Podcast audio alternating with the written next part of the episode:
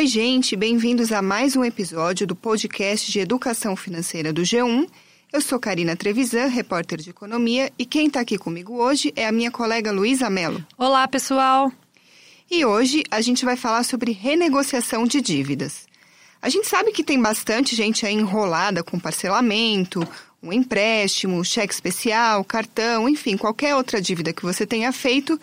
Isso pode com certeza desequilibrar o orçamento e aí tirar o sono de muita gente. Mas a gente está aqui hoje justamente para dizer que é possível encontrar alguma solução renegociando essa dívida. É isso aí. E vale tanto para quem já está endividado e precisa reorganizar porque está sentindo que os pagamentos estão pesados demais, tanto para quem já está na inadimplência, ou seja, já está atrasando as contas que fez. Seja qual for a situação, dá para tentar renegociar. Mas tem diferença na hora de fazer isso se você já estiver na lista dos devedores. Mas vamos com calma que a gente chega lá. É, primeiro vamos falar sobre quais dívidas você pode tentar renegociar. A verdade é que, teoricamente, todas as dívidas podem ser renegociadas. Se for uma dívida bancária, como um empréstimo, cheque especial, cartão, você pode procurar o próprio banco, claro, mas tem ainda as dívidas de consumo. Se você deixou acumular contas de celular sem pagar, por exemplo, ou então se enrolou naqueles cartões de loja de varejo que a gente conhece. Nesse caso, você precisa procurar o serviço de atendimento ao cliente dessas empresas e aí você pergunta pelo setor de cobrança ou outro setor responsável por esse tipo de situação. A questão é que a empresa para quem você está devendo não necessariamente é obrigada a aceitar essa sua proposta de renegociação. É verdade, é muito comum mesmo a gente ver consumidores com essa necessidade de paralisar uma situação de bola de neve, né? Uma dívida que cresceu demais. E ir até o banco ou a empresa credora para tentar renegociar é mesmo melhor a se fazer. Ou seja, sentar e conversar sobre as alternativas que você tem. Será que é possível diminuir o valor das parcelas, por exemplo? Se a resposta for sim, qual que vai ser a contrapartida para isso? Os juros vão subir demais? A dívida vai ficar muito longa? Ou ainda, será que vale a pena você trocar de dívida? Ou seja, pedir um empréstimo consignado, por exemplo, para pagar o cheque especial, já que os juros no consignado geralmente são bem menores? É, a gente está vendo aí que são muitas perguntas, muitas possibilidades e é por isso que é preciso ter calma antes de decidir qual é a melhor opção para você. Existem alguns cuidados que você precisa tomar e para tentar te ajudar, a gente separou aqui duas coisas que você precisa pensar antes de ir até o banco ou empresa para tentar renegociar uma dívida. Vamos aqui dizer então quais são essas duas coisas, Luiz, e depois a gente explica melhor cada uma delas? Vamos lá. Então vamos lá, são elas. Número um, saiba quanto você pode pagar por mês. E número dois, não pense só na parcela, mas também no total da sua dívida. Bom, vamos começar então pelo valor da parcela. Se você está indo até o banco ou a empresa para quem você está devendo, é porque provavelmente já viu que a parcela não está cabendo no seu bolso, não está cabendo no seu orçamento. Mas de quanto que ela precisa ser para caber? Você precisa saber disso antes de oferecer algum tipo de renegociação para o banco. Afinal, não adianta nada você sair dessa história com uma parcela que, por mais que seja menor, também não caiba no seu bolso. É, e para fazer isso não tem outro jeito. É o bom e velho controle de orçamento. Se você ainda não fez isso, é aquela receita clássica, gente: papel e caneta na mão ou alguma ferramenta no computador, no seu celular mesmo, e anota tudo o que você ganha e o que você gasta, quanto entra e quanto sai por mês. E aí você vai ver onde você pode cortar. Depois que você fez tudo isso, aí que você vai saber quanto sobra o mês para pagar essa dívida, quanto você tem disponível para esse parcelamento. É isso mesmo, precisa entender as suas contas primeiro antes de tentar fazer uma reorganização. Porque renegociar uma dívida não deixa de ser uma maneira de reorganizar o orçamento, né, Karina? Com certeza. Eu conversei com a economista-chefe do SPC Brasil, Marcela Kawati, e ela nos ajudou a entender como fazer essa preparação para a renegociação. Vamos ouvir. Ele pode chegar com uma proposta assim, mas tem um passo muito importante que as pessoas esquecem de fazer antes da negociação, que é organizar a vida financeira. Então, aquele consumidor que está com dívida atrasada, provavelmente tem pouco controle das suas finanças. Então, a primeira coisa que ele precisa fazer é colocar num papel tudo que ele ganha e tudo que ele gasta. Entender dentre esses gastos quais podem ser redirecionados para o pagamento de dívida. E se não for possível, né, se não tiver gasto suficiente para redirecionar, direcionar, precisa pensar em vender algum bem. Dessa forma, o consumidor já chega para negociar com, é, com mais segurança e aí ele pode sim chegar com algum tipo de proposta.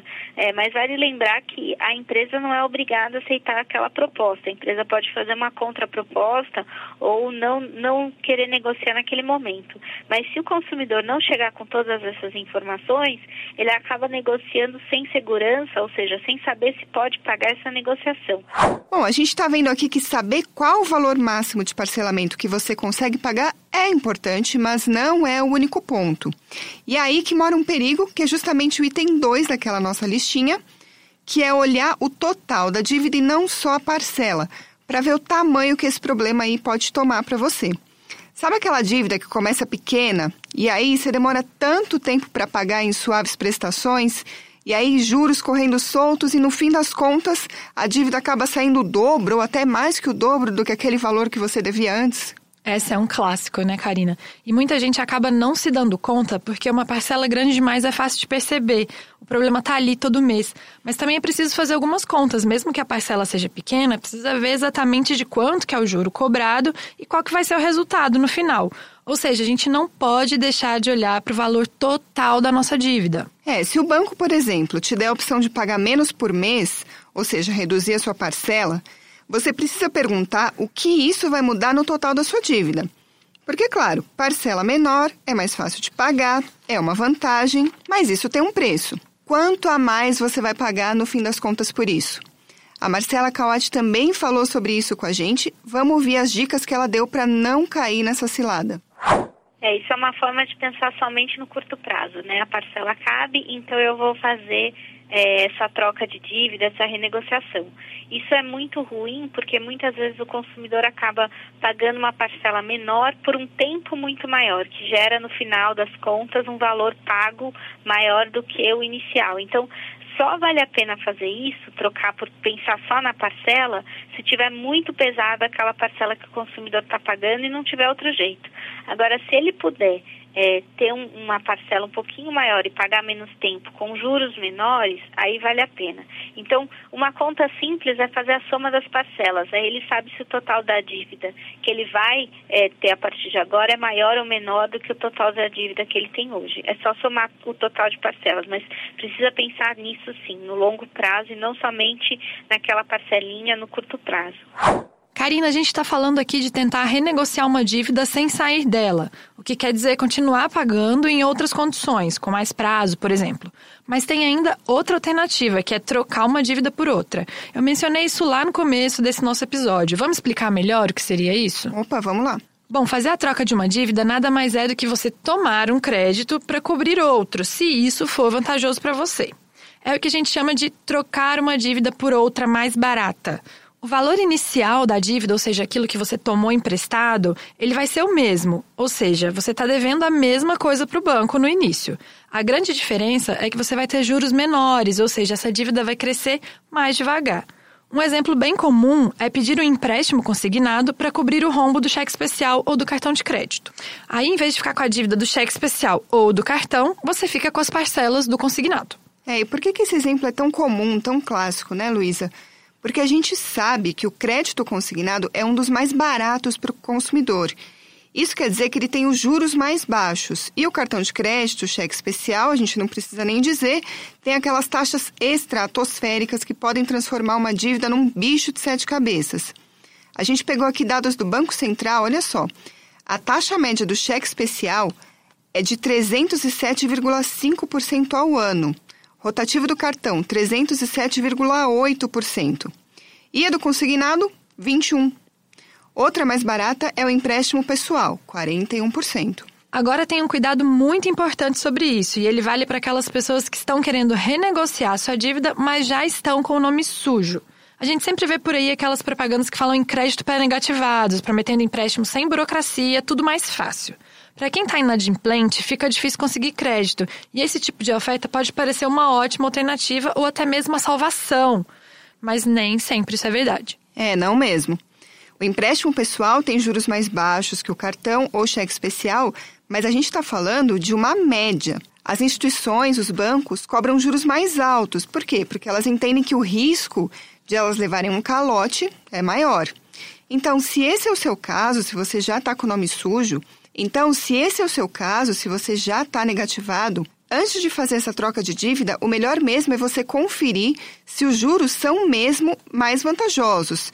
E além disso, se a nova dívida não tem um prazo longo demais, a ponto aí de multiplicar o que você vai pagar no final das contas.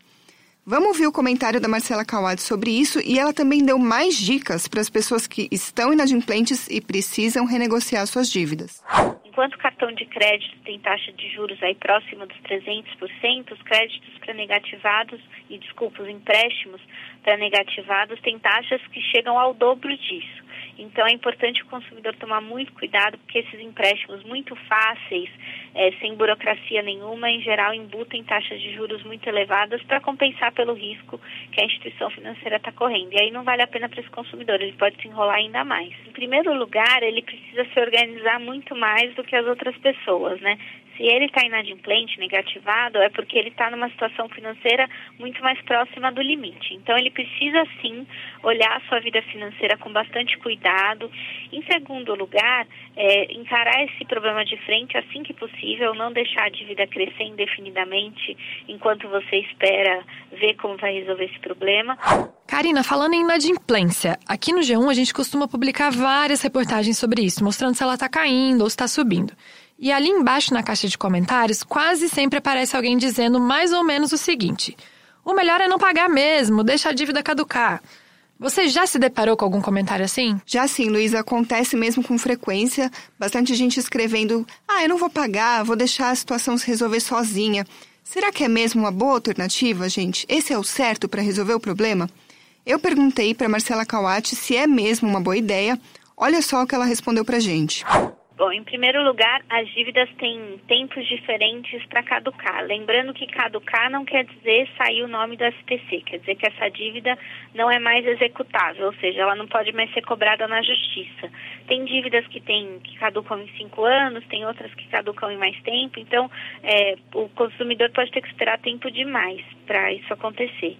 É, outra coisa importante é lembrar que é, se o consumidor for acionado na justiça, ele vai ter que pagar essa dívida e ela vai estar muito mais cara por conta do tempo que o consumidor é, deixou aquela dívida correr. E por fim, é, o histórico dela acaba ficando na instituição financeira. Então, se eu deixei, por exemplo, uma dívida muito tempo rolando num determinado banco e não paguei esperando que ela vá caducar, o banco sabe que eu fiz isso, porque ele tem o, meu histórico como cliente, ele vai acabar deixando de dar crédito para mim quando eu precisar. Então, não vale a pena. É melhor que o consumidor encare essa dívida logo e pague ela enquanto ela ainda está manejável, né, enquanto ela ainda está pequena o suficiente, porque se deixar passar muito tempo pode ser ainda pior. É isso aí. Agora uma dica que vale para as dívidas bancárias. Assim como você tem a possibilidade de trocar de dívida, você também tem a possibilidade de trocar o banco para qual você deve. Eu estou falando aqui da portabilidade de dívida. Se você tem qualquer tipo de crédito em um banco, mas tem outro que cobra menos juros pelo mesmo produto, você pode migrar a sua dívida. Vamos ouvir o comentário da Marcela Kawati sobre isso. Sim, a transferência de um banco para o outro é o que a gente chama de portabilidade da dívida ele continua devendo, mas para uma instituição financeira diferente. Isso vale a pena quando a nova instituição oferece juros menores. E aí, de novo, ele ainda tem uma dívida, mas ela cresce mais devagar e por isso que é mais vantajoso. É, vale a pena para o consumidor tentar fazer isso sim, só tem que tomar um pouco de cuidado com o que a gente chama de venda casada. Então, a nova instituição fala, tá bom, você pode tra trazer a sua dívida aqui para a gente, mas você precisa comprar um seguro, por exemplo, ou precisa é, usar esse determinado cartão de crédito. Isso é o que a gente chama de venda casada, porque condiciona essa, essa nova dívida a uma venda de algo que o consumidor talvez não precisasse. É, isso não pode acontecer. O consumidor tem que é, ir só com a dívida, sem produtos atrelados a ela. Lembrando que o nosso episódio anterior aqui do podcast foi justamente sobre o que os bancos têm que fazer por você e talvez você não saiba. E entre essas coisas está a portabilidade de dívida. Se você se interessou, é só procurar aqui na nossa página pelo episódio de número 64. E por hoje vamos ficando por aqui, pessoal. Espero que a gente tenha te ajudado a entender quais são as suas opções se você precisa renegociar uma dívida, para que você consiga se reorganizar da forma que for mais vantajosa para suas finanças. É, e até porque nada como a tranquilidade de ter as nossas contas em dia, saber que nossos gastos, tudo que a gente tem que pagar, tá cabendo no nosso orçamento, não é mesmo, Luísa? Com certeza. E semana que vem a gente tem assunto novo aqui no nosso podcast. Até lá então. Tchau!